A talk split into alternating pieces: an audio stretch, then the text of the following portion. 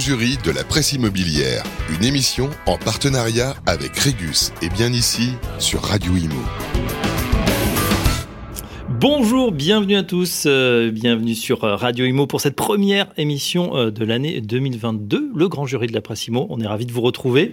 Meilleurs vœux bien évidemment à tous et puis on va aborder pour cette nouvelle année une question cruciale à laquelle nous n'avons de cesse d'essayer de rapporter des solutions. Comment résoudre le besoin de construire du logement aujourd'hui en France? Plus spécifiquement, on va parler recyclage urbain. Peut-on, doit-on recycler la ville? Quels sont les nouveaux enjeux pour les promoteurs immobiliers? Les défis. On parlera également ISR, investissement socialement responsable, immobilier responsable. Est-ce qu'on peut être responsable et rentable?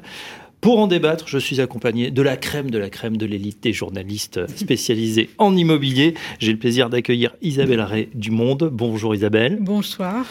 À vos côtés, Thomas Chemel, Capital. Bonjour. Bonsoir. Bonsoir Thomas. C'est vrai qu'il est 18h30, donc bonsoir à tous. Virginie Grelot, bonjour. Bonsoir. Bonjour, bonsoir. Bonsoir. Et, euh, et, un grand témoin qu'on attendait depuis longtemps dans cette émission. On est ravis de l'accueillir. Joachim Mazon, bonjour, bonsoir. Bonsoir, l'attente fut longue, mais c'est un plaisir. Eh ben voilà, hein, c'est les, bonnes choses arrivent avec l'attente. Président fondateur de Novaxia. Et tiens, euh, Joachim, on va commencer avec vous. Euh, et votre parcours, euh, un parcours, vous avez démarré plutôt dans la, dans la finance, dans la, même dans la comptabilité, c'est bien ça, à l'Université Paris-Dauphine pas très loin.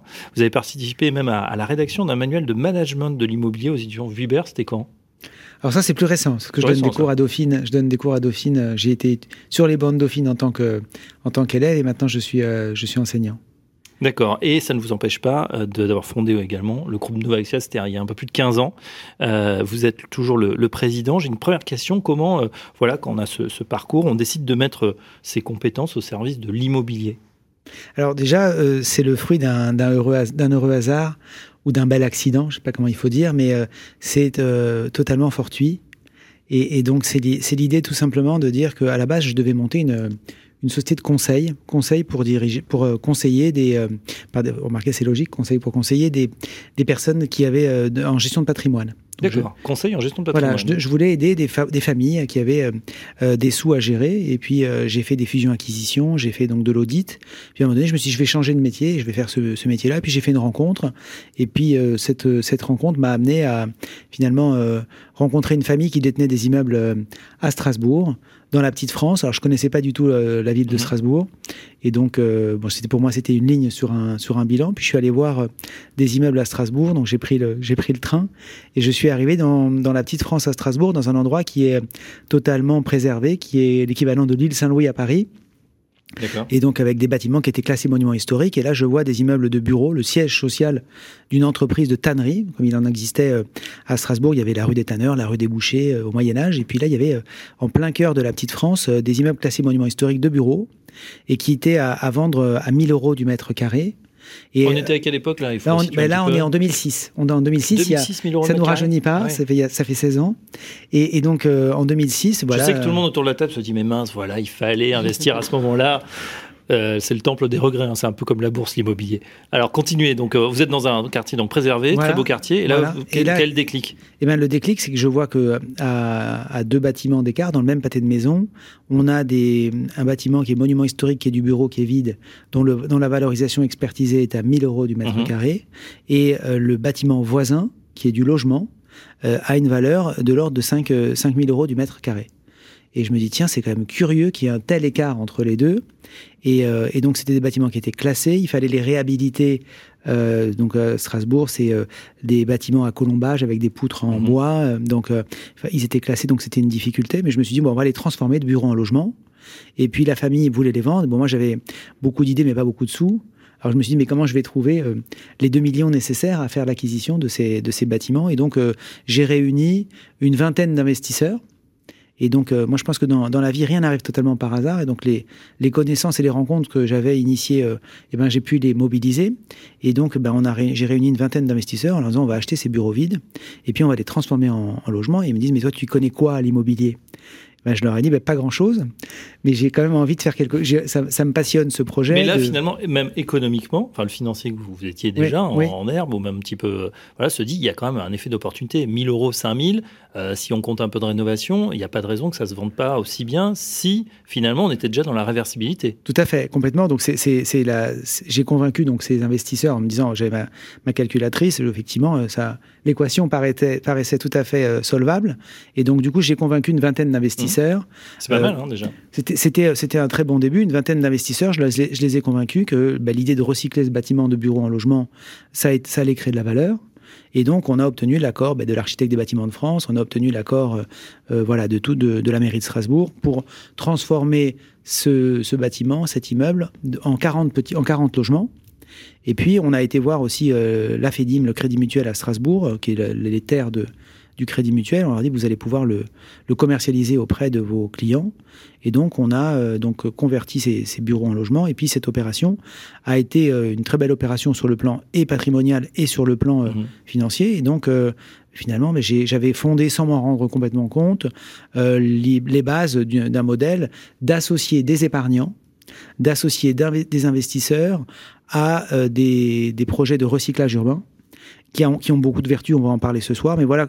voilà. Et puis du coup, finalement, je n'ai fait après que tirer euh, les conséquences de cette idée de base. Et Novaxia, finalement, c'est monté comme ça. Vous l'avez ensuite pérennisé ou vous avez fondé le, la société à ce moment-là? Je l'ai fondé à ce moment-là. Je l'ai fondé à ce moment-là. Et puis, euh, depuis, euh, si on fait une longue histoire courte, si on fait 15 ans en quelques secondes, eh bien, d'une vingtaine d'investisseurs, maintenant, on en a 14 000.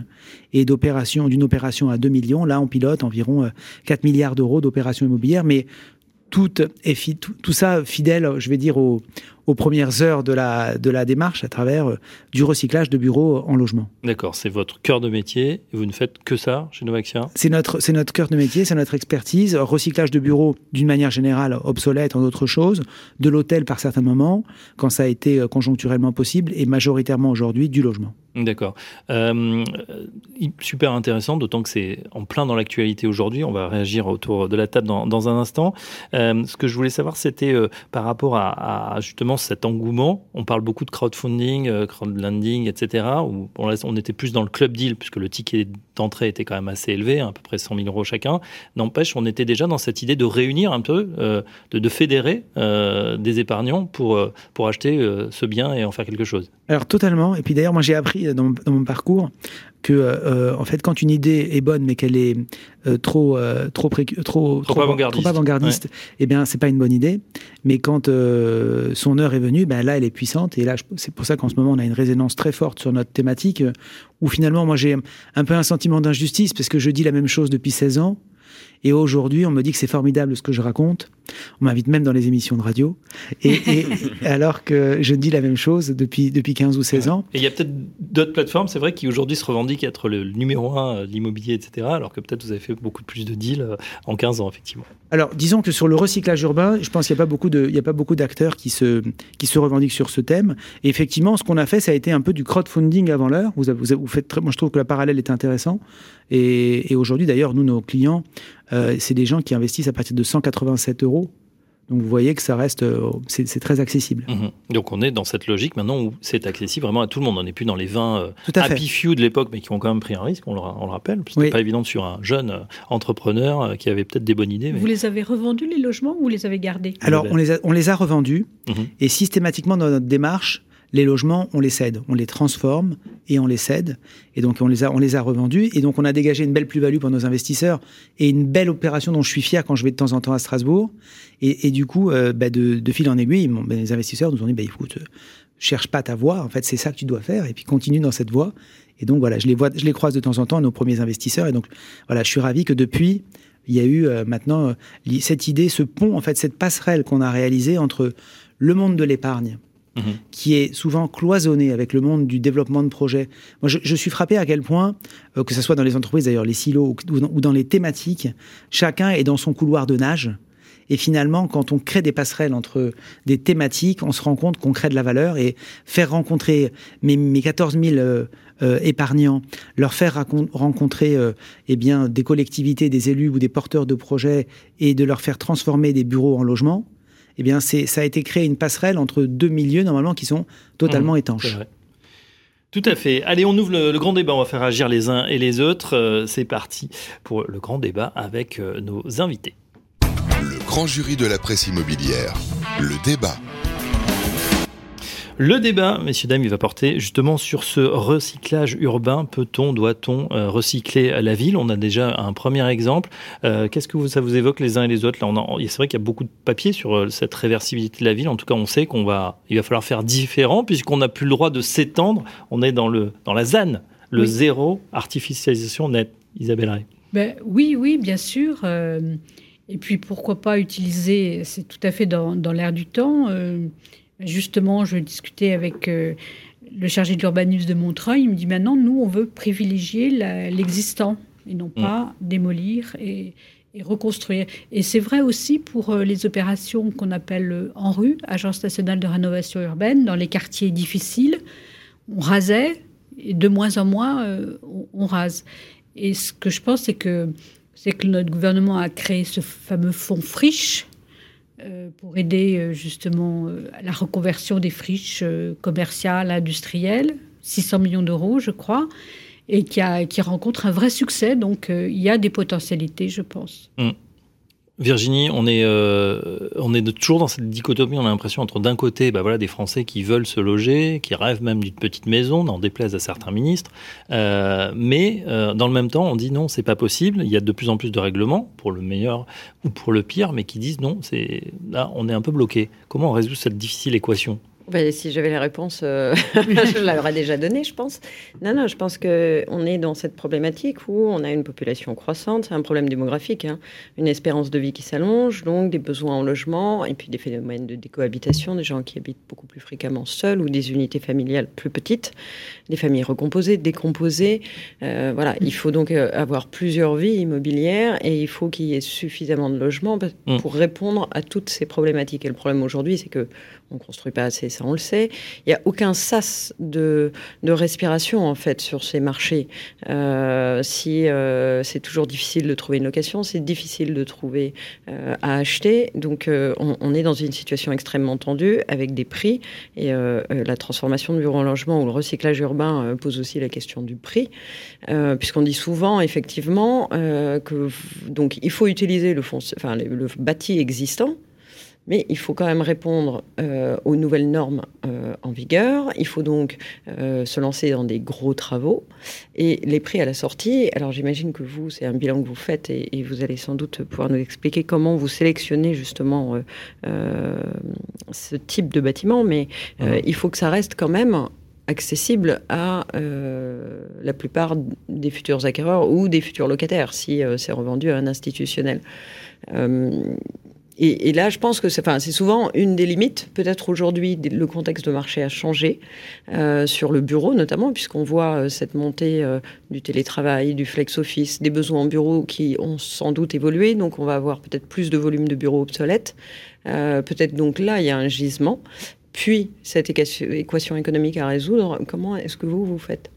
Ou quel diagnostic est-ce que vous portez sur cette situation alors déjà, je dirais que les mentalités ont complètement échangé parce que maintenant, on a quand même une loi qui s'appelle climat et résilience. Vous l'avez, vous l'avez dit à l'instant. Euh, cette loi climat et résilience, elle a, elle a, une, elle, a, elle insuffle une trajectoire de moins 50% euh, de, de ZAN, enfin, d'artificialisation des sols jusqu'à 2030, et qu'on vise une, neutralité totale d'artificialisation des sols en 2050. Donc c'est une trajectoire qui a été fixée, et on voit bien que apparemment tout ça paraît inconciliable, puisqu'on se dit mais plus de logements euh, moins de moins de terres artificialisées, et puis du logement abordable, et puis euh, des dernières normes. Alors à un moment donné, c'est vrai que nous on n'a pas on n'a pas de baguette magique, mais ce qu'on, moi les premières réflexions que ça m'a ça m'inspire, c'est que déjà on est sur euh, ce que moi j'aime bien qualifier un alliement de planète entre ce cette nouvelle donne sur le marché du bureau. on en parlait il y a pas longtemps, Virginie, sur le fait que on a trop de bureaux pas partout, mais il y a trop de bureaux dans certaines zones. Euh, donc les prix des bureaux ont chuté ou vont chuter. On n'a pas assez de logements et il y a une prise de conscience écologique qui est. Tout à l'heure vous parliez de, de, Montreuil, mais je dirais que l'ensemble des collectivités, avec euh, notamment euh, la vague verte qu'on a eue sur certaines grandes communes françaises, pas les plus petites, hein, puisqu'on parle de villes comme, comme Bordeaux, comme Lyon, comme Nantes Pardon Tours, Strasbourg. Comme Tours, Strasbourg. Paris s'est doté d'un PLU bioclimatique. Enfin bon, donc on a vraiment une. une et, ça, et ça, ça va aider. Mmh. Euh, on a également ben, les donneurs d'ordre, les clients qui, eux aussi, insufflent euh, une dynamique en disant bah, écoutez, moi, je veux un bâtiment vertueux, je veux investir dans des fonds ISR. Donc tout ça aide. Donc euh, toute cette prise de conscience écologique, plus ce momentum, il est inédit. Moi, je, je, je vis des heures euh, bénies euh, en ce moment sur cette thématique-là. Après, le marché de, de, du logement, c'est un marché comme tous les autres d'offres et de demandes. Et plus il y aura d'offres, plus, le prix, plus les prix, en tout cas, auront tendance à se stabiliser ou à baisser.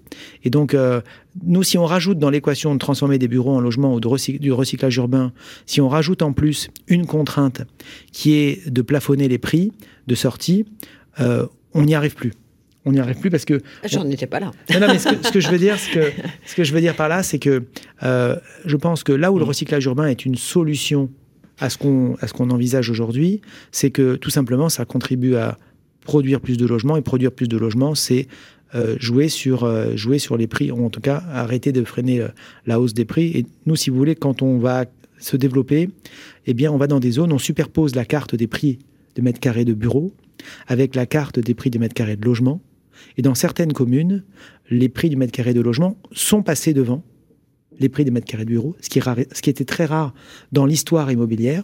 À Paris, on n'y est pas encore sur euh, le QCA, c'est encore complètement euh, euh, le bureau qui est le grand gagnant. Mais donc, on a cette fenêtre de tir, on a cette, cette, ce gisement Quartier centre d'affaires, hein, c'est-à-dire voilà. locatif. Bon, sur les bureaux, alors, y, a, y a, on a eu des analyses, Thomas va prendre la parole dans un instant, mais il y a eu beaucoup d'analyses en ce moment. C'est vrai qu'on a, on a l'impression qu'il y a les gagnants et les perdants de cette crise sanitaire qui a accéléré les choses.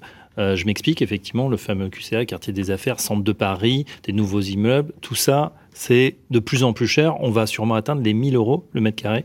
Euh, donc, à la location, évidemment, c'est pas pour lâcher. Donc, euh, de l'autre côté, on a en première couronne, en deuxième couronne, des bâtiments obsolètes, vieillissants, dont plus personne ne veut, qui sont en train de se vider. Et, là, il y, a, une véritable problématique. Quand vous entendez ça, Joachim, là, vous vous frottez les mains. Pour vous, c'est. Est-ce que vous allez aller dans ces zones? Est-ce qu'on peut, là, justement, transformer ces vieux bureaux en logement Parce qu'il y, y, a un coût, ils ont quand même un, un coût du, du foncier. Alors, clairement, je pense que le, la crise du Covid et le télétravail et le flex-office, l'enseignement essentiel, c'est que on aura moins de bureaux, mais mieux de bureaux. Enfin, en tout cas, c'est la lecture moi que j'en fais. Mmh. Et donc, ça va dire que le siège social va devenir une vitrine. On pourra avoir de moins de mètres carrés, mais il faudra qu'ils soient très centraux, qu'ils soient très conviviaux, puisque sinon, autant rester chez soi travailler. Et donc, ça présente un défi sur qu'est-ce que sera que le nouveau bureau de sera de, le nouveau de demain. Et donc forcément, ça ça va accélérer l'obsolescence de ce que vous disiez tous les bureaux en première couronne ou deuxième couronne, la couronne nord très particulièrement, elle est elle est touchée par une obsolescence quand même et une vacance, on est à près de 16 de vacances dans la couronne nord parisienne. On est à 4% dans Paris, c'est-à-dire quasiment, quasiment rien. Donc on voit bien qu'il y a des gisements ici et là. Et oui, je vous confirme que ça soit nous sur des villes comme Clichy, sur des villes comme Saint-Ouen, Aubervilliers, euh, c'est des communes sur lesquelles on a euh, un marché du bureau qui est compliqué et un marché du logement qui est très porteur. Donc l'enjeu, c'est de, les, de les transformer, c'est de les recycler. Et c'est de partir du principe que la norme, c'est conserver le bâtiment.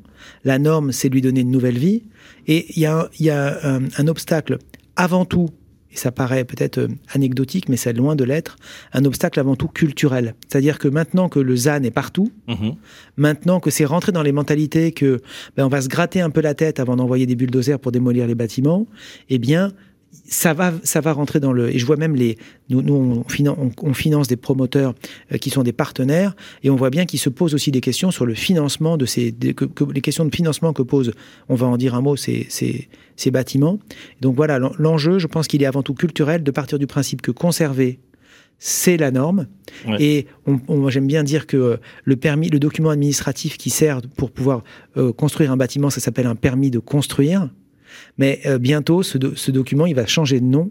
Il s'appellera peut-être un permis de recycler ou un permis de transformer. Et on voit bien même que politiquement, dans certaines communes, l'acte de construire va devenir exceptionnel. Et c'est l'acte de transformer qui va devenir la base. Et donc c'est là que notre démarche fait écho dans certaines collectivités, euh, sur certains territoires, et que c'est là qu'il y a de la valeur à créer. Thomas Churin. Oui, euh, j'allais juste vous demander, euh, parce qu'on parle de, de coûts, de rentabilité des opérations, il faut aussi que les, logements y répondent à, à une qualité d'usage. On voit qu'aujourd'hui, euh, les ménages veulent euh, des accès extérieurs, une double exposition dans les meilleures, euh, dans les meilleures configurations. ça, c'est pas possible pour tous les immeubles. donc, On parlait des immeubles à aller chercher en, périphérie de Paris, par exemple. Est-ce que tous les immeubles peuvent répondre à ça? Et est-ce que ça n'engendre pas des surcoûts qui, de fait, euh, font tomber votre rentabilité et, rendent les opérations impossibles? Alors déjà peut-être un distinguo, moi je, qualifie de recyclage urbain ce qui contribue à ne pas artificialiser les sols. Et dans cette, euh, dans, dans cette famille du recyclage urbain, il y a deux catégories. Il y a la catégorie où on va moi, je préfère dire déconstruire que démolir l'immeuble, parce qu'on va recycler les matériaux. On a une, on a une approche d'économie circulaire sur ce thème, mais on va le déconstruire. Et par ailleurs, pour certains cas, on va pouvoir les réhabiliter. Et donc, qui dit recyclage, dit pas forcément réhabilitation. On peut, dans certains cas de figure, conserver le bâtiment, ou au moins s'être posé la question de sa conservation, parce que parfois c'est impossible, hein. parfois on fait de la prévention, parfois on fait de la guérison, mais dans tous les cas de figure, il y a des bâtiments où parfois c'est pas possible, il y a des trames, des épaisseurs de bâtiments qui sont de 18 ou 20 mètres, à un moment donné, euh, si on veut faire des logements à peu près corrects, ça marche pas parce qu'on peut pas éclairer les logements. Donc là-dessus, euh, voilà, on n'est pas dogmatique, mais on dit qu'on peut préférer, il faut préférer le scénario de réhabilitation si on peut le faire, sinon on peut pas le faire. Et quand vous déconstruisez un bâtiment, là par contre vous partez d'une copie neuve et donc on peut d'une copie blanche et donc là on peut tout à fait imaginer des logements euh, tout à fait euh, euh, aux dernières aux dernières normes et avec une excellence envie de dire pour les occupants. Le, le, sujet sur la réhabilitation, là où il est plus compliqué, c'est est-ce qu'on fait des beaux logements à partir de l'ancien? Alors ça, chaque cas est différent. Euh, je vous donne un exemple. Dans Paris 14e arrondissement, on avait un immeuble euh, de bureaux qui, faisait une, qui avait une épaisseur de 18 mètres. Eh bien, on l'a conservé. Et plutôt que de faire des, des, logements mal éclairés, on a fait des logements sur les 12 premiers mètres, là où la lumière naturelle est encore là. Puis après, on a fait, dans le couloir, on a fait une pièce en plus donc vous sortez de chez vous, vous avez une pièce en plus, euh, soit vous avez une cave à vin, soit votre, vos enfants euh, font la répétition de tambour euh, le dimanche matin, comme ça vous les entendez pas. Mais en tout cas, c'est l'idée de, vendre un appartement et une cave sur le palier. Ça permettait de capitaliser sur les mètres carrés en trop. Et ça, chaque, chaque cas, chaque projet est différent pour ça qu'il faut aller trouver des solutions à chaque fois, sur du sur-mesure. Dans le premier exemple que vous avez cité, c'était le rapport de 1 à 5 à peu près, hein, 1000 euros et le, logement. Est-ce que maintenant, avec l'expérience, vous arrivez à, diminuer ce ratio? À partir de quand euh, vous savez que l'opération va être rentable ou faisable? Ben, C'est grosso modo, on va dire, 1 pour 2. C'est-à-dire qu'il faut que, ah, il faut que l'acquisition du foncier mhm. soit au maximum, représente au moins de 50%, enfin, moins de 50% du prix de vente du logement neuf. D'accord. Parce que entre les travaux, hum. euh, les, risques, parce que finalement, nous, on règle aussi une problématique majeure, c'est le portage foncier. Et moi, j'aime bien prendre le parallèle avec le viager. Quand euh, on expose nos investisseurs à travers un fonds qui s'appelle Novaxi AR, on, les a, on a 70 projets en cours, mais on a des projets sur lesquels l'obtention du permis de construire va être plus longue, et sur d'autres, elle va être moins longue.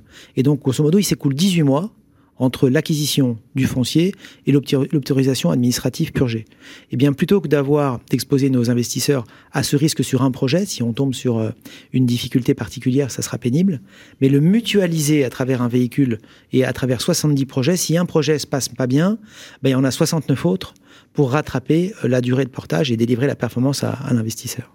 Virginie, c'est une question. Oui, non, mais en fait, euh, est-ce que finalement la mixité, puisqu'on nous a vendu ces dernières années, hein, euh, l'objectif de la promotion, c'était à la fois de faire des nouveaux quartiers où il y avait des bureaux, des commerces, du logement, des équipements, des ceci, des cela. Est-ce qu'en fait, là, puisqu'on est en train de retransformer et, en plus ça répond à un impératif économique, est-ce que cette mixité à tout craint, elle, finalement, elle a atteint ses limites? C'est-à-dire qu'il y a quand même des bureaux qui ont été construits là où il faut en fait plutôt répondre à des besoins de logement.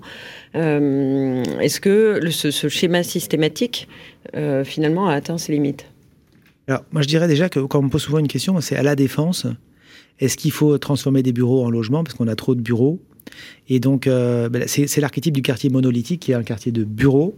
Et, et je pense que c'est d'une complexité telle et il y a tellement à faire avant d'arriver à la défense. Déjà, il y a la péridéfense donc euh, déjà, il y a toutes les communes autour de la Défense, communes comme Mais qui serait plutôt résidentielle en fait. Qui est, qui est résidentielle, mais je prends l'exemple d'une ville comme Nanterre. Hum. Nanterre, c'est une ville où il y a beaucoup de bureaux et qui est une ville très mixte. On a du bureau et du logement.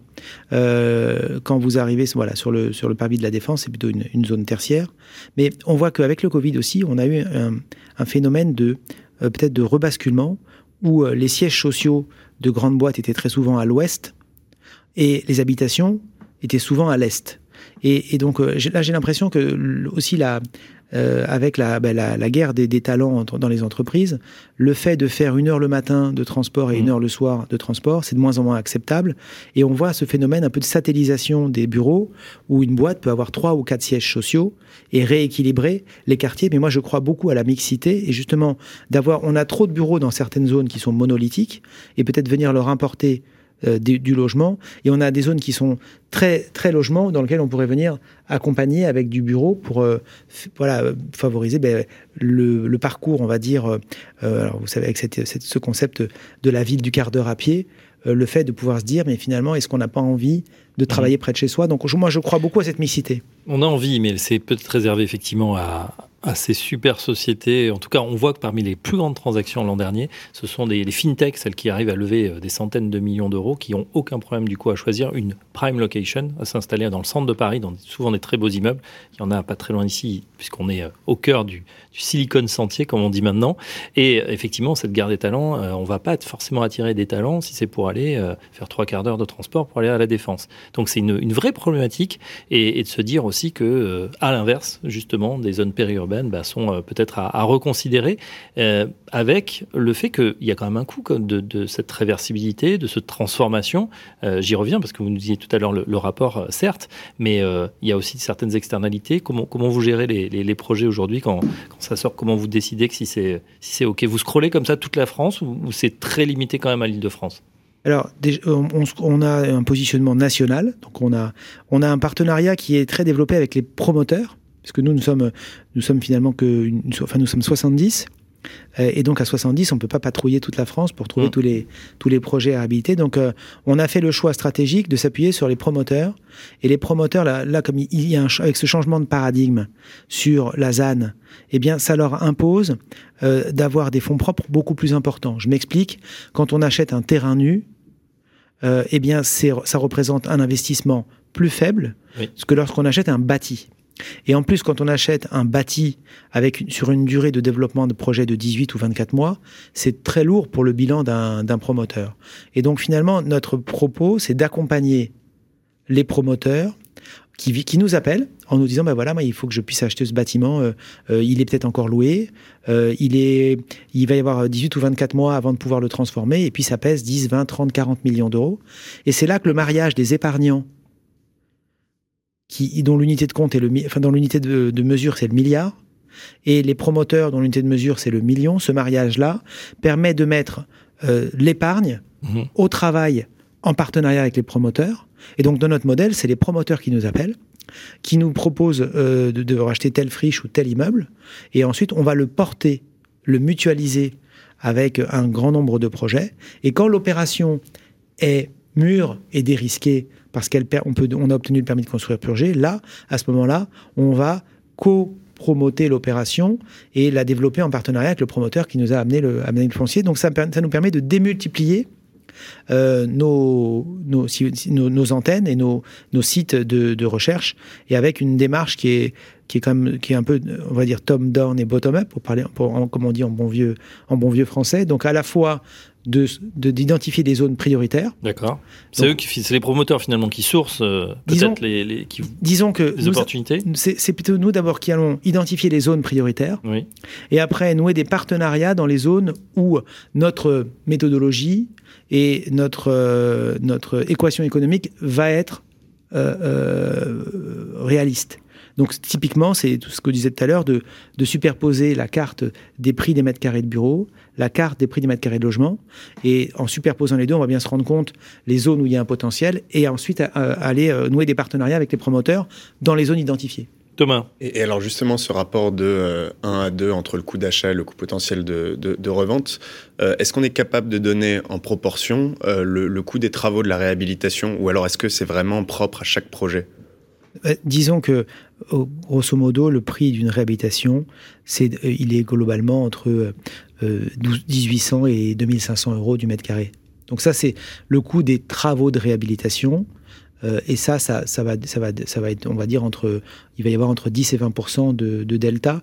Là où il y a un, un momentum de marché intéressant, c'est que c'est la décote d'entrée dans le bureau qui va permettre aussi de résoudre l'équation économique qui, par certains moments, n'était plus possible On a aussi parfois des bonus de constructibilité euh, sur la loi, notamment le fait de, dans, la loi Elan. Alors avec ce que ce qu'on disait, c'est que parfois ce bonus il est il est complètement théorique, d'autres fois il est il est réel, mais l'équation économique elle est aussi aidée par la densité parce que le fait aussi de transformer un bâtiment existant vis-à-vis de la population, c'est beaucoup moins traumatisant. On a beaucoup moins de recours d'ailleurs sur nos opérations. Euh, là où les, les, délais de recours et les délais de permis s'allongent, j'entendais les uns et les autres dire que maintenant ils sont à 24 ou 26 mois entre l'acquisition d'un bâtiment et la purge du permis de construire. Nous, on est sur 17-18 mois. Et le fait de, conserver l'existant, déjà moi j'aime bien dire que ça, ça, permet de ne pas faire table rase du passé, et ça permet également bah, d'éviter des recours. Et donc, c'est vraiment l'idée d'être gagnant-gagnant, sans tomber dans l'angélisme. C'est le fait que si on, si on a une démarche vertueuse comme celle-là, bah, on a moins de recours, on a moins de problèmes, mm. et donc euh, l'équation économique est fluide. Pour les, pour les promoteurs, euh, je vous donne la parole dans un instant, Isabelle, euh, c'est quand même pas leur cœur de métier. C'est un effort d'adaptation colossal aussi pour eux. C'est un changement de paradigme. Alors, les, promoteurs, c'est une révolution euh, mm. à laquelle ils font face, et on, on les voit s'adapter progressivement. Euh, voilà, je voyais des, moi des promoteurs qui parlaient maintenant. Le ZAN, il y a 2-3 ans, c'était un, c'était un terme qui n'était pas connu de la profession. Là, en ce moment, le de personnes, de, personnes d'ailleurs, mais on dira le concept, le mm. concept d'artificialiser des sols était très peu répandu. Là, là, les promoteurs euh, s'y mettent, et effectivement, bah, il, il faut bien que maintenant, vu que de toute façon, politiquement ça devient inacceptable euh, dans certaines zones, eh bien, il faut bien s'y mettre. Et je dirais que les promoteurs maintenant s'y mettent. Et c'est là que pour eux, il y a un défi technique, mais il y a un défi avant tout financier, comme je vous évoquais, parce que parfois ces opérations, bah, elles sont trop lourdes en fonds propres. Et même les plus gros, fonds, bah, vais, les plus gros opérateurs promoteurs nationaux, ils ont 2 ou 300 millions de fonds propres. 2 ou 300 millions de fonds propres, c'est beaucoup de sous. Mais à l'échelle, euh, nous, on gère 4 milliards d'euros. Donc vous voyez, mhm. vous voyez la, différence entre l'épargne, la massification de l'épargne est une solution de financement au service de ces, de ces, de ces défis. Et donc, euh, le promoteur, lui, il, est devant un changement de métier total. Et dans cinq ans, le métier de promoteur, je pense qu'il aura totalement évolué. C'est en ça que nous, on est un partenaire euh, euh, privilégié des promoteurs. Mais du coup, est-ce que ça veut dire qu'on va construire encore moins? Entre le temps d'adaptation des promoteurs, la nécessité de, d'avoir plus de fonds propres ou mobiliser plus de fonds propres, et ils ne sont pas extensibles non plus, donc mobiliser plus de fonds propres sur ce type d'opération, ça veut dire que vous construisez moins. Alors, je, ne pense pas qu'on construira. Au moins dans un premier temps. Alors, déjà, alors oui, est-ce que est-ce qu'on fera des est-ce qu'on fera des pavillons euh, des pavillons en, deuxième couronne euh, avec un jardin euh, Je pense effectivement que cette époque, elle va elle va devenir compliquée politiquement à, et, tout simplement euh, écologiquement apporté. Euh, maintenant, euh, il y a des gisements énormes de bureaux vacants. Il y a des retail parks aujourd'hui, des, des, des, des parcs, des, des, voilà, des. Les zones d'entrée de ville, les zones commerciales, par exemple. Voilà, les zones commerciales. Mais là, on peut y faire du pavillon, par exemple, sur ben, d'anciennes zones d'entrée de ville.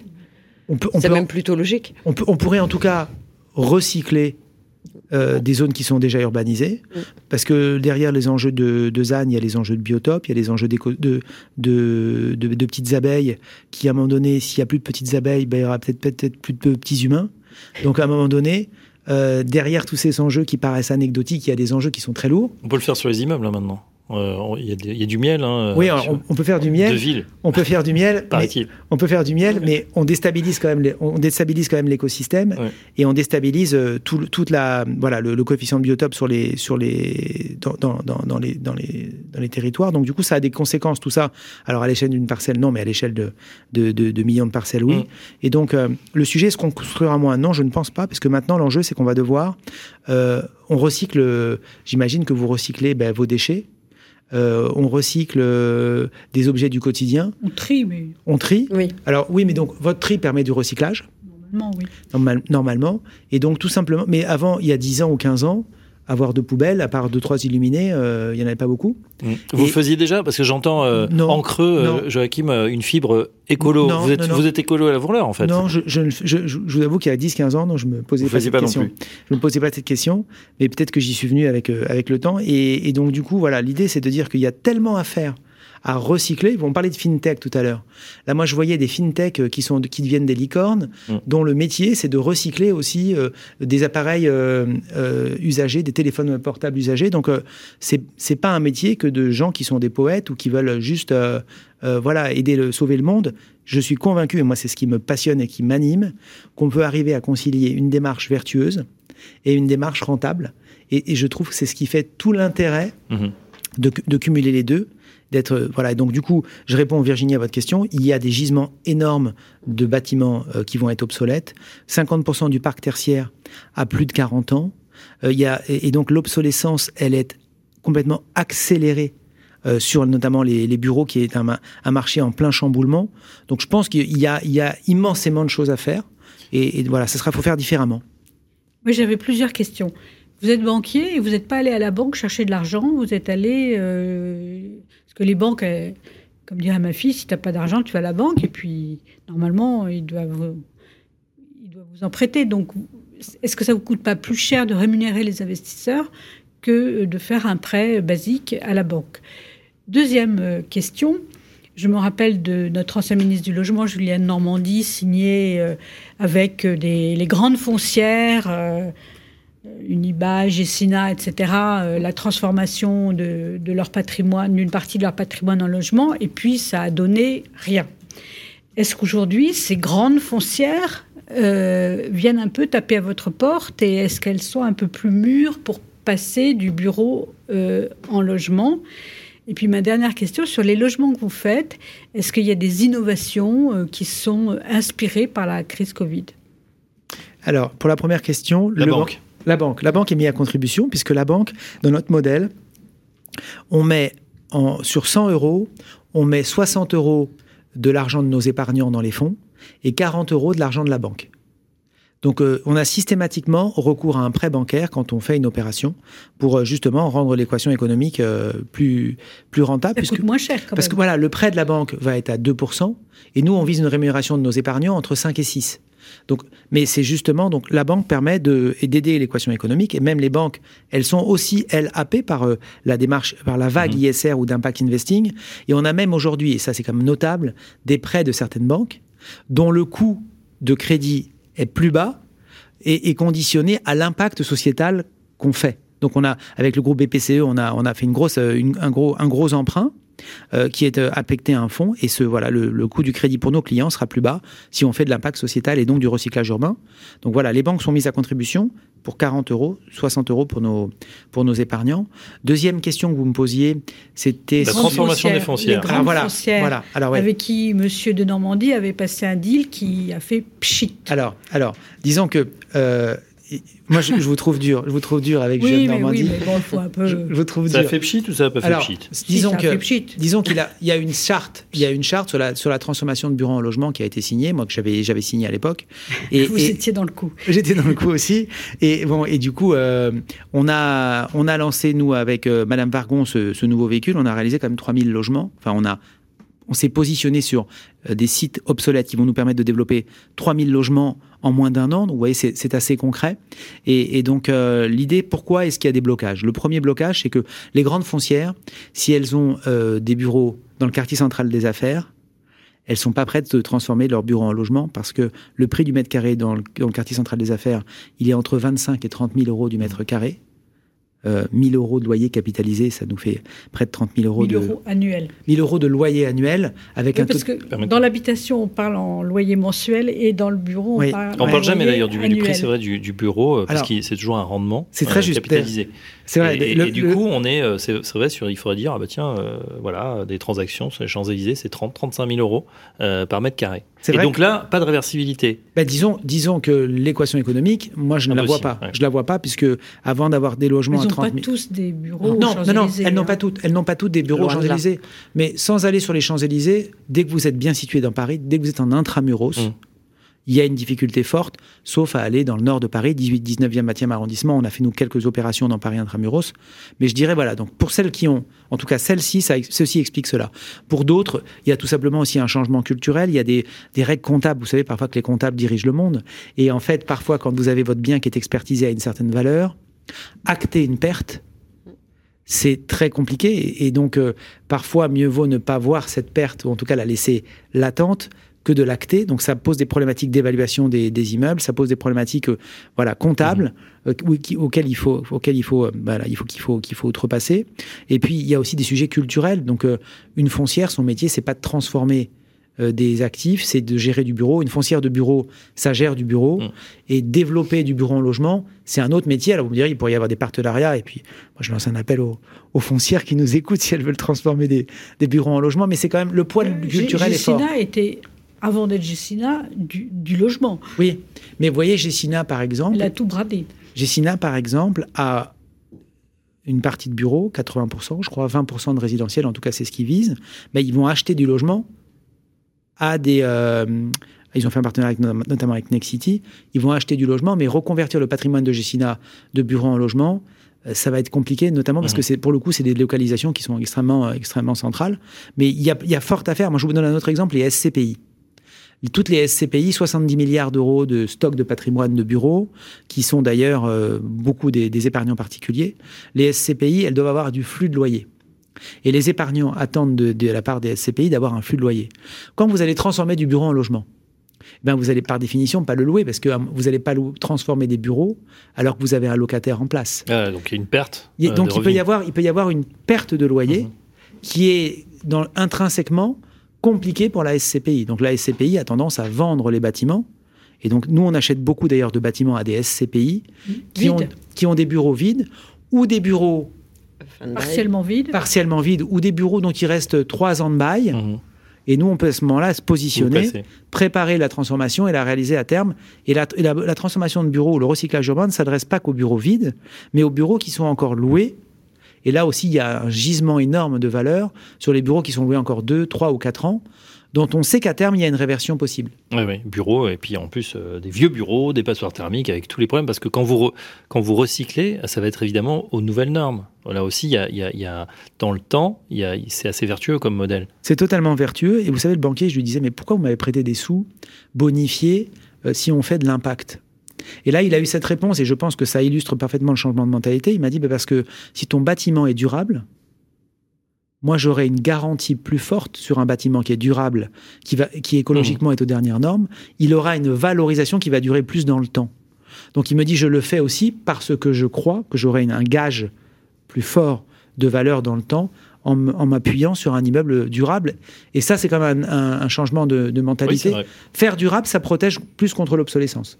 Tout à fait. Et dernière que question sur l'innovation. L'innovation dans, dans vos logements, est-ce que euh, vos futurs clients euh, euh, réclament des aménagements, ou que ce soit des parties communes ou dans les parties privées, euh, que, que vous ne faisiez pas avant? Alors, je dirais que sur le, Covid a eu des impacts sur la demande de, de- de biens extérieurs. Euh, évidemment, euh, Espace extérieur espace oui. extérieur, pardon, des terrasses, des balcons, euh, quand c'est possible, parce que tout le monde aimerait avoir, je pense, un dernier étage avec un. Avant le Covid, les gens le voulaient aussi. hein.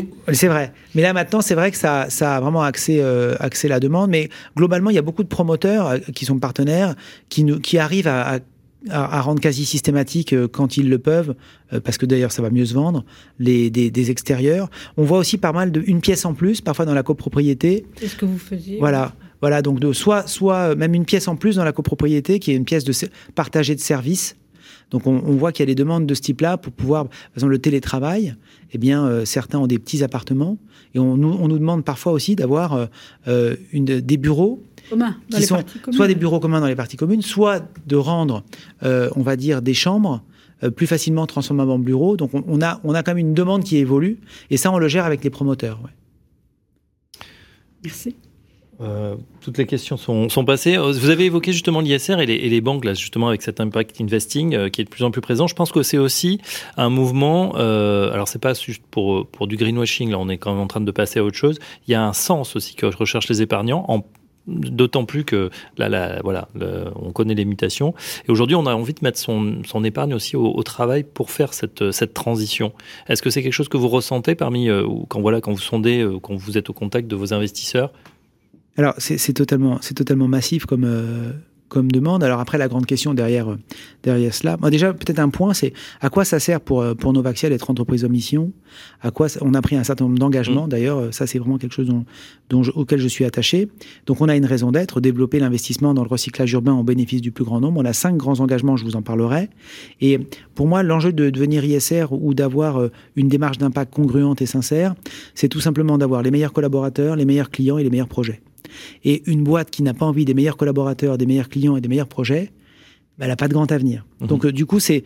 Et je le fais de manière très égoïste, pardonnez-moi l'expression, parce que c'est là que je pense que rentabilité et sens sont devenus indissociables. Et si on regarde un peu à moyen ou long terme, c'est une démarche qui est gagnante. Il faut juste voir un petit peu, un petit peu plus loin. Et, Comment et- on fait pour recruter les meilleurs collaborateurs, par exemple? Ben, quand on est entreprise à mission, systématiquement dans un, autre, dans un entretien d'embauche, le fait qu'on soit entreprise en mission, ça revient. Ah bon, vous êtes entreprise à mission, j'ai vu ça. euh, donc euh, en fait, on a un pourquoi. Mhm. On a un pourquoi on fait les choses. Et quand on, a, quand on partage le pourquoi, après le comment et le quoi, ça, ça, ça, ça- ça découle très naturellement. Et donc, euh, pardon, j'ai oublié votre question. Non, non, c'est pas grave. C'était justement, bah, on continue sur, sur la raison d'être. C'est vrai qu'il y a de plus en plus de, de, de sociétés qui, qui s'en dotent. Est-ce que ça fait longtemps, vous, que, que vous, vous travaillez le sujet? Parce qu'on on on sent quand même votre engagement en tant que patron euh, de, de réaliser ça. Et on a l'impression, enfin, je le ressens comme ça, que c'est pas une façade. Alors, eh, dis- disons que si, si c'est une façade, ça coûte, cher, ça coûte cher derrière. Oui. Ça coûte cher derrière. Et donc, du coup, euh, la congruence, c'est quelque chose qui m'anime. Et donc, en 2020, fin 2020, on est devenu entreprise à mission, la première entreprise à mission dans le, dans le secteur euh, immobilier. Et en fait, moi, ce qui m'a frappé, c'est quand j'ai vu un TED. Vous connaissez ces conférences, là, Ouais. TED, TEDx, notamment de. TEDx de Simon Sénèque. Je ne sais pas si vous connaissez cette TED. Ben, ça s'appelle le Golden Circle.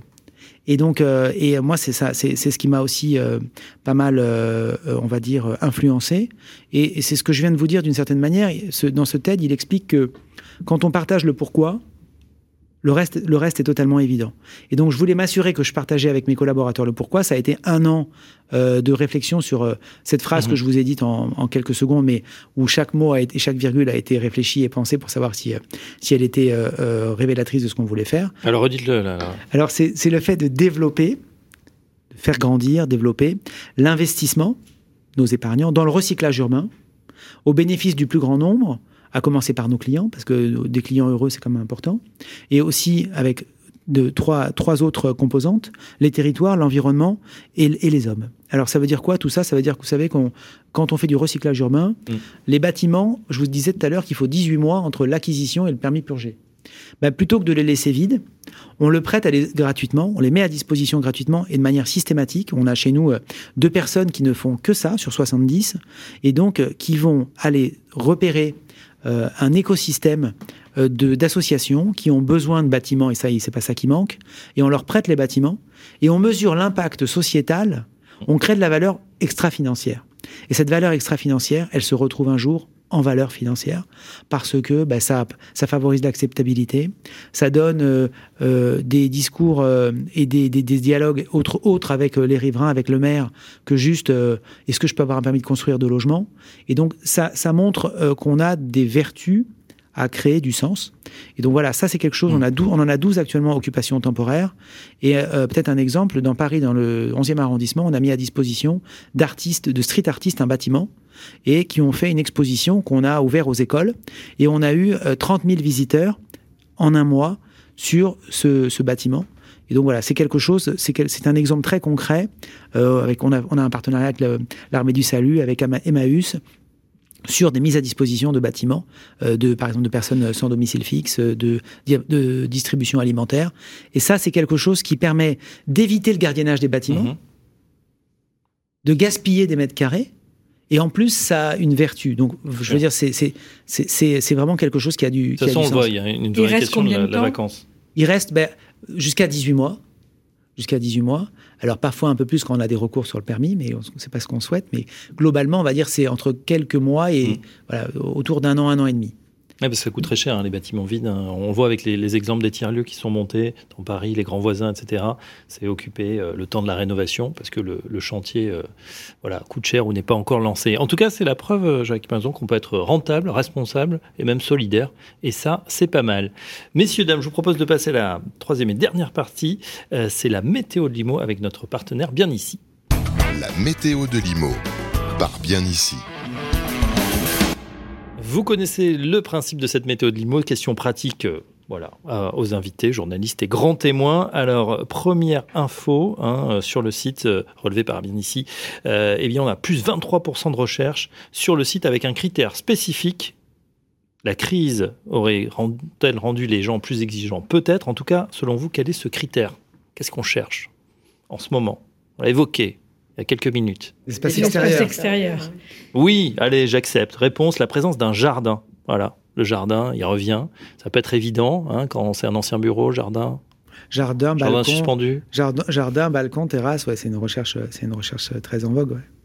Euh, et pour la location, on l'avait exposé le mois dernier, la location meublée progresse en nombre de recherches. C'est le critère euh, non meublé qui reste en tête. Voilà. Bon, Peut-être pour les, les investisseurs.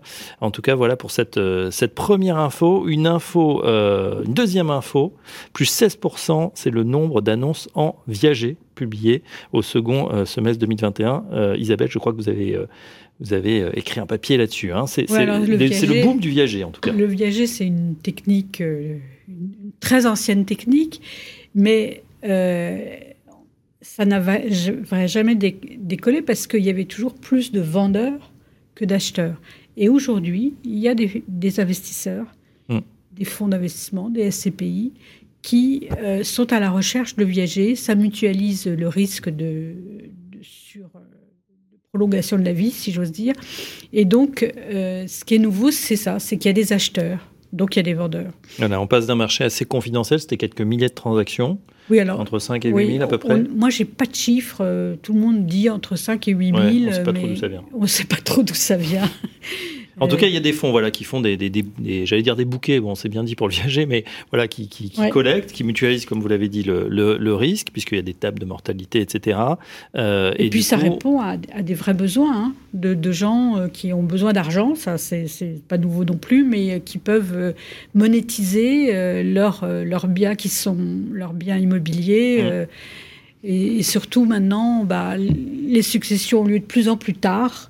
Donc ça n'intéresse pas forcément les enfants de récupérer euh, le bien. euh, donc- Il y a le problème de l'IFI a- également. A- oui, Quand il y a un gros ça, mais il y a patrimoine, on peut en surtout aussi un gros différentiel entre le moment quand vous êtes à la retraite et vous avez votre pension qui a été récemment calculée Voilà. et quand 15 ou 20 ans plus tard, votre pension n'a pas évolué aussi vite et notamment pas aussi vite que l'inflation. Il n'y a pas eu forcément de forte revalorisation ou autre. les- Par contre, vos charges, elles, elles ont augmenté. Donc le différentiel et votre niveau de vie a baissé. Oui, alors Donc les ça va retraites, conduire à- les retraites va- de reversion. Il y a pas mal de vieilles dames euh, qui Ça aussi, mais il y a- ça va conduire forcément des gens à devoir rendre liquide un patrimoine, euh, peut-être trouver une autre solution de logement. Alors ça peut être de vendre, mais vous pouvez ne pas avoir envie de vendre. Enfin, c'est euh, Mhm. le complément de revenu euh, que beaucoup de, de retraités ou euh, oui, veufs, veuves des ou autres vont des chercher. artistes euh, qui n'ont pas beaucoup de retraite. C'est vrai que le viager, c'est vrai que le viager, c'est une technique très ancienne. Mm.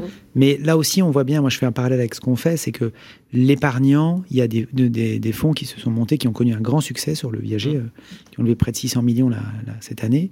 Eh bien, le fait de... de c'est une, c'est une, donc, ça répond premièrement à un, premier sujet, c'est les épargnants qui veulent se positionner sur des thématiques, et cette thématique du viager, elle parle, euh, avec, ils ont quand même dépoussiéré le viager en, en évitant le, les, le, les rentes, là, c'est-à-dire que c'est juste, il y a juste un Oui, paiement c'est one shot. One Ouais, shot. Les investisseurs préfèrent qu'il n'y ait pas de rente, en effet. Et donc ça, c'est aussi bah, peut-être une, ça a été une, une adaptation. Et donc c'est vrai que ça, cette mutualisation, elle permet aussi bah, de gérer le, le risque.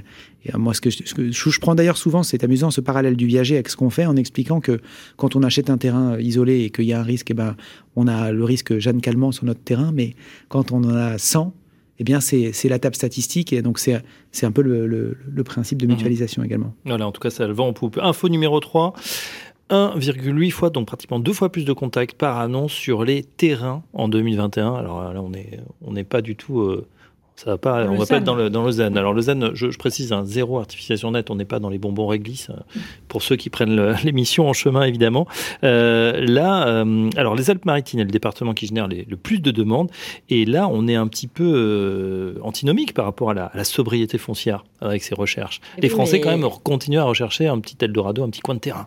Eh, Les Français continuent de privilégier la maison. Mm. C'est assez simple. Ils sont Plus, que la densité heureuse. Maintenant, euh, le prix des terrains, notamment dans les Alpes-Maritimes, à mon avis, euh, ils sont déjà nettement moins nombreux. Puis ils ont peut-être euh, flairé le filon. Je me rappelle que Monsieur euh, de la FNAIM disait l'an dernier que c'est peut-être le moment où jamais, je crois qu'il il précisait quand même, si je voulais être spéculatif, ce serait peut-être le moment où jamais euh, de se diriger vers euh, la, la résidence secondaire avec le terrain, etc. Parce qu'après, euh, ce, sera, ce sera fini. Après, aujourd'hui, en même temps, la maison, elle consomme, euh, qu'elle soit euh, secondaire ou principale, hein, la maison, elle consomme beaucoup, beaucoup moins de terrain qu'avant. Mmh. Euh, Il peut y avoir certaines communes qui mettent des contraintes très fortes en exigeant euh, 3 à 5 000 mètres carrés de terrain. Maintenant, la plupart des communes, elles sont revenues à des choses beaucoup plus petites. Et même d'ailleurs, euh, parfois, euh, enfin, c'est c'est, vraiment très dense, la maison individuelle aujourd'hui. Des maisons mitoyennes, euh, construites en, en Mhm. bande, en long, avec un tout petit jardin. euh, où Vous êtes juste décalé d'un mur de manière à ce qu'il n'y ait pas trop de vis-à-vis. On n'est plus du tout sur, euh, sur l'étalement euh, en lotissement des années 70 ou 80 aussi. Il faut, faut voir que cette, euh, cette image-là, elle Oui. est un peu dépassée quand même. rétrécissent. Les Bah, terrains ont nettement rétréci. forcément. Oui, oui, non, mais si vous avez 500 mètres carrés, c'est pas la même chose que 5000. Hein. Le, Euh, le constructeur de piscines des joyaux, il dit nous, on fait des piscines sur des terrains de plus en plus petits. Les micro-piscines. Après, ça, Oui, dé- ça des dépend. micro-piscines, euh, 5 Au fin fond de la. Creuse, peut-être, on trouve encore des, des grands terrains. Oui, mais bien sûr. Mais Mais c'est peut-être le reflet aussi de l'augmentation du 4G ou foncier. 5G. C'est peut-être le reflet. c'est vrai qu'un des, un des grands sujets de, du moment, c'est quand même euh, le fait que les prix du foncier a atteint, ont Oui. atteint des sommets. Mm. Et tout ça, c'est comme la conséquence des taux bas qu'on a et donc qui ont créé de l'enrichissement euh, artificiel. tout de même, Sans parce que- cause. voilà, on pourrait presque dire ça. Donc, euh, le fait, et à un moment donné, alors moi je me disais, mais pourquoi est-ce qu'on. En France, on a une fiscalité immobilière qui est dégressive? C'est-à-dire que plus vous gardez votre bien, plus Moins vous, vous êtes, payez. moins vous payez d'impôts. Alors que, alors c'est l'histoire des 30 ou derni- 40 dernières années, alors que plus vous gardez votre bien et euh, sans avoir parfois rien à faire, Mhm. et plus vous vous enrichissez. Donc, euh, enfin, c'est un, c'est un monument auquel on, on pourrait s'a- s'attaquer là. Alors après, en termes de, je sais même pas si c'est constitutionnel, parce que le, le droit de la, dès qu'on dès qu'on parle de terrain et de vouloir réguler tout ça, on arrive sur euh, Très rapidement sur le droit. malheureux, le droit de propriété. Tout cas, sur un terrain politiquement, ce glissant. serait compliqué à porter. ouais. Ouais. Non, mais euh, inverser la fiscalité, c'est une vieille lune. hein. Je pense qu'on a déjà tous parlé de ça depuis 10, 15 ou 20 ans. Et simplement, pour l'instant, c'est pas du tout dans la tête de Bercy. Vous, me demandiez pourquoi le logement n'est pas dans le débat public. euh, Peu, en tout cas, oui. peu dans le débat Mm. public euh, pré-présidentiel. Euh, Jean-Claude Drian me faisait remarquer que quasiment 40% des ménages français sont propriétaires sans crédit. Plutôt des vieux, enfin des, des personnes qui votent. Et donc, eux, ils sont assis sur leur petit ador et donc, Mhm. euh, ils, Ils sont pas concernés. ils ne sont pas Un concernés et ils ne Mhm. veulent pas qu'on durcisse la fiscalité euh, de la longue détention. Donc, en fait, il faut, il faut voir que 40% de gens ne veulent pas bouger. Quoi. Oui, il y a déjà ça. Après, il y a un autre sujet quand même, c'est que quand on Ça, ça regarde m'a le frappé poids. ce chiffre. Donc effectivement, si ce bulletin de vote, euh, si on touche à ça, moi j'ai posé la question aussi deux fois, des fois à des politiques, Ah, mais pourquoi Pardon, c'est 40% de 60% de non, non, propriétaires. c'est 40% des ménages français. Non, Hmm. non, c'est 40% de tous les ménages français Donc ça c'est un premier frein? qui, qui n'ont pas de, qui ont, qui sont propriétaires sans crédit. Pardon. Non, Mhm. c'est un premier frein, mais le, le deuxième frein, c'est aussi que dès qu'on touche au logement, on a des réponses qui sont techniques. C'est-à-dire que derrière la réponse qu'il faudrait, on voit bien que dès qu'on va toucher à une solution, il va falloir qu'elle soit technique et elle est souvent transverse entre plusieurs ministères où euh, on a ch- chaque ministère qui a son domaine de Et responsabilité. entre, plus- entre l'État et les collectivités locales, c'est des responsabilités partagées. Oui. très dilué. Et donc, il faut mettre beaucoup de monde Mhm. d'accord pour arriver à toucher le logement. Mais en tout cas, c'est vrai que quand on pose la problématique de se dire que le logement pèse aujourd'hui 40%, le, le- le sujet de la campagne, c'est le pouvoir d'achat. Et 40% euh, du pouvoir d'achat d'un ménage, il est fléché vers le logement, alors que c'était 30% il y a encore quelques Dépenses années. contraintes, oui, tout à fait. Et, et donc, on se demande pourquoi c'est pas plus adressé. Alors, peut-être que vous avez un début de réponse. Mais... Parce que ça touche Thomas. plutôt les plus jeunes, les locataires. Mm. Et, et que, voilà. Et ils votent aussi, Et, puisqu'on parle de l'élection présidentielle, est-ce que vous avez identifié des candidats qui se sont un peu aventurés sur le terrain de- du recyclage euh, urbain? On se rappelle de la, de la polémique de Emmanuel Vargon et de la maison individuelle. Il faut euh, densifier les villes, euh, la hauteur heureuse, etc. Alors, Euh. moi, ce que je peux vous dire, c'est qu'Emmanuel Vargon, elle a participé à. Elle nous a, elle nous a Qui donné- habite une maison, hein, d'ailleurs. qui- alors ça c'est encore un autre sujet. Ah, le scoop. mais qui a- qui Une maison de ville, hein, je précise. non, mais Emmanuel Vargon, elle nous a, elle nous, elle a, elle a quand même lancé une, euh, une table ronde sur la transformation de bureaux en logement avec euh, et une consultation sur euh, voilà sur cette thématique. Et moi je dirais qu'elle nous a beaucoup aidé puisque elle nous a donné un, un bon coup de main au lancement de notre véhicule pour lancer, pour faire, pour mobiliser des institutionnels Donc moi, je dirais, voilà, je, je, pense qu'elle a, qu'elle a, elle a été volontaire. Après, je me, je me, je me rends pas compte si les autres candidats, il faudrait que je me, me renseigne s'ils abordent spécifiquement le sujet du recyclage urbain, mais c'est un, c'est un sujet qui est sous les radars. Je pense que c'est vrai qu'il faudrait peut-être le, le monter euh, euh, parce que il a des répercussions euh, qui peuvent être, qui peuvent être intéressantes, mais je pense qu'il est sous les radars. Parce qu'en plus, intuitivement, on se dirait que les, les écolos seraient peut-être plus oui. volontaires sur ce, ce type d'initiative. Et au final, je crois que c'est ceux qui étaient le plus opposés à la densification de, des villes il y avait encore pas longtemps. Oui, alors c'est vrai que la quadrature du cercle de construire euh, sans étalement urbain, mais pas de densification. À un moment donné, il faut bien lâcher quelque part. C'est vrai que c'est une difficulté. Messieurs, dames, on arrive déjà au terme de cette émission. C'était passionnant. Merci Joachim pour votre témoignage, patron de, de Next City. Euh, non, pas, encore. Euh, excusez-moi, Novaxia. je vais les racheter. Je vais les racheter. oui, on, en est sûr. En tout cas, il y a plein de bonnes idées, euh, plein de, de, bonnes idées. Et puis, on voit qu'en plus, euh, les investisseurs, les clients sont, sont là pour vous suivre. Merci à nos journalistes de choc, Virginie Grelot, Challenge, euh, Thomas Chemal de Capital, Isabelle Ray, Le Monde. On se retrouve dès le mois prochain. Je voulais aussi saluer Charlotte Ecarl qui a préparé cette émission. Merci à Jason Pinheiro pour la technique. À très bientôt pour un nouveau grand jury de la presse IMO. Grand jury de la presse immobilière, une émission en partenariat avec Régus et bien ici, à réécouter et télécharger sur le site et l'appli radio.imo et sur toutes les plateformes de streaming.